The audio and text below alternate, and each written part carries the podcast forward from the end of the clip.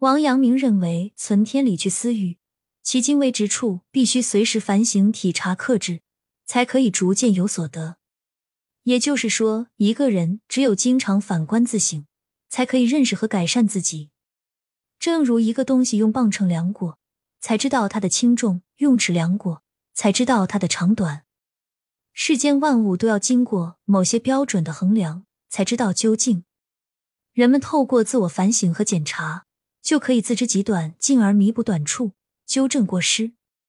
孔子的学生曾参也强调：“吾日三省吾身。”他每天从三个方面反复检查自己：替人办事有没有竭尽全力，与朋友交往有没有做到诚实相待，对老师传授的学业有没有认真温习。他就是这样每天自省，长处继续发扬，有缺点及时改正，最终成为学识渊博和品德高尚的贤人。孔子说：“知之为知之，不知为不知，是知也。”正所谓。知人者智，自知者明。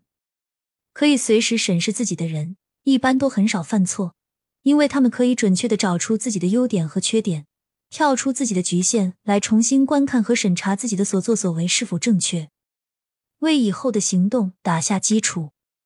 人生最大的敌人是自己，那些认真审视自己和随时反省自己的人，才可能真正觉悟。反省是一个智慧树，只有生根在思维里。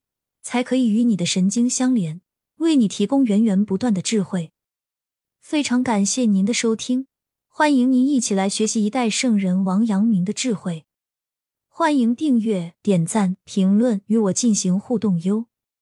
我们下一集再见。